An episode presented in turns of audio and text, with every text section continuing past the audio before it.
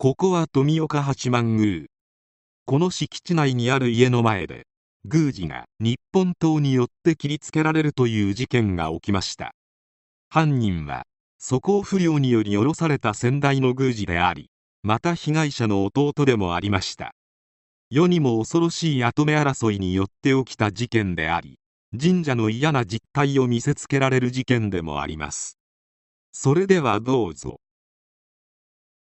富岡八幡宮事件とは2017年12月7日に東京都江東区にある富岡八幡宮で富岡八幡宮の20代目だった宮司富岡重長が実子である富岡長子を日本刀で切りつけた。さらに共犯の妻は長子の運転手の男性を襲い重傷を負わせた。重長は逃げる長子を追いかけ後ろから首を切りつけ日本刀を胸に突き刺した。よほど恨みがあったのか。めったに折れることはないと言われている。日本刀が折れるほどの力で突き刺した。富岡長子と同時に襲われた。運転手の男性は現場付近にあるスーパーマーケット前まで逃げ込んだが日本刀を持って追いかけてきた。重長の妻に右肩から腕にかけて切りつけられたがお前だけは許してやると言われこの運転手は一命を取り留めた。重長は妻をサバイバルナイフで刺しその後自身の左胸を刺して自決。この間約5分。一体なぜこんなことをしたのか。それは血で血を洗う跡目争いが原因であった。この事件の主犯である富岡重長は1995年に富岡八幡宮の19代目宮司だった父親から地位を受け継ぎ20代目の宮司となった。20代目の宮司となった重長は富岡八幡宮が肝心相撲の発祥地だったことに目をつけ神社で新横綱の土俵入りを記念する興行を行うなどして多数の参拝客の集客に成功した。しかし富岡重長は神社で儲けたお金で銀座のクラブでの豪遊ラスベガスなどでのギャンブルに費やすなどして見かねた父親から宮司の座を下ろされてしまった。バカ息子の尻拭いをすべく再び父親の沖永さんが宮司に就くことになったが重長には1億2000万円の退職金が支払われ退任後も満65歳まで月額30万円の宮司年金が支給されることで和解した。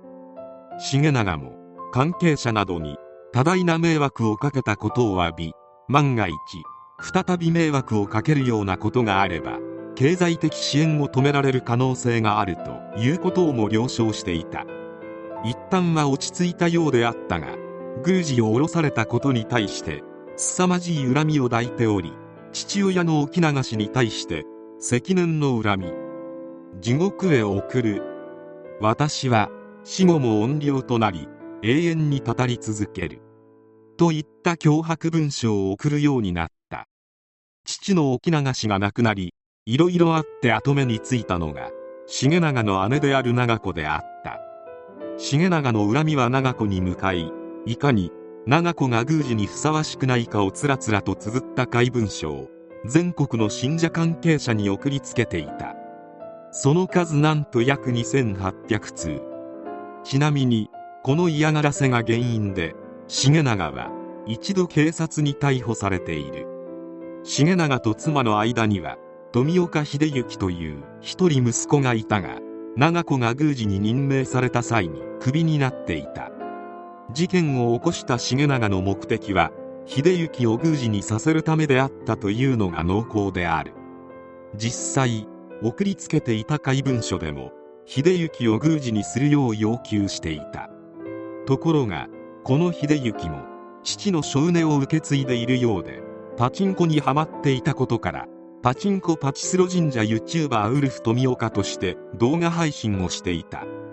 ネット上でもパチンカスと揶揄されておりとても次期宮司になる人物ではなかった。長子への嫌がらせが日に日に増していった頃これ以上やれば経済支援を打ち切るという最終通告を重長に送ったところ嫌がらせはピタッと止まった。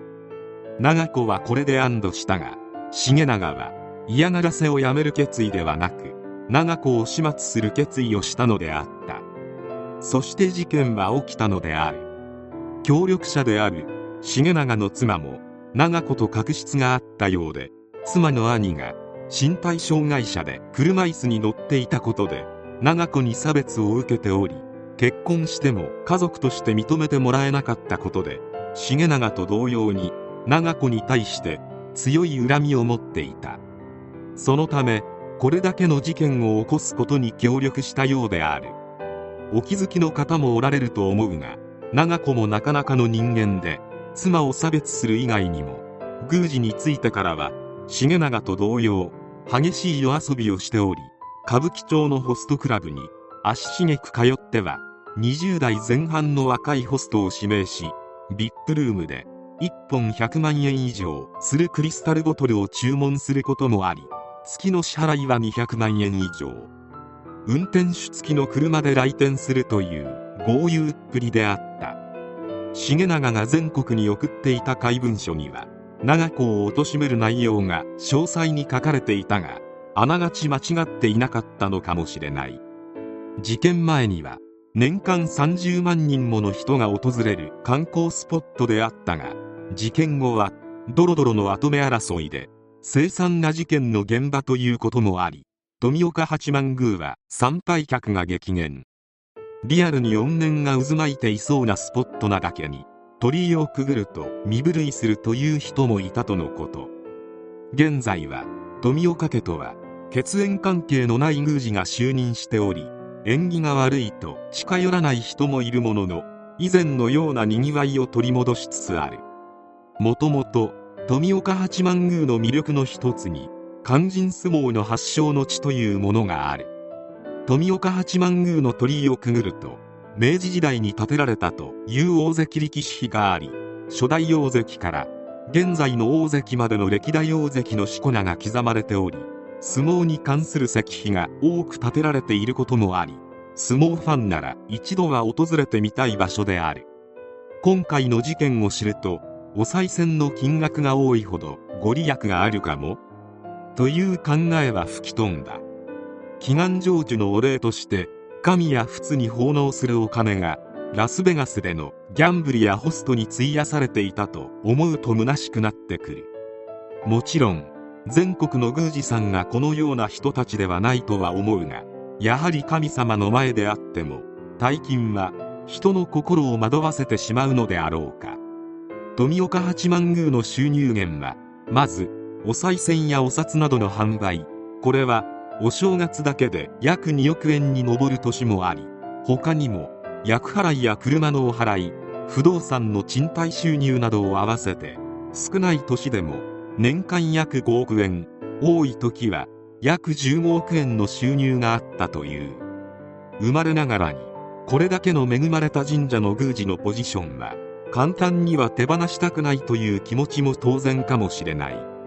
この事件の一番の被害者は富岡八幡宮に祀られている神様だという声もある。今でも富岡八幡宮を参拝する人の中には神様に元気を出してもらおうと応援参拝している人もたくさんいるとのことでこの事件にまつわる唯一ほっこりする話である。神様はこの事件をどう思ったのか富岡家についてどう思っていたのか恐れ多いが一度お伺いしてみたいものである。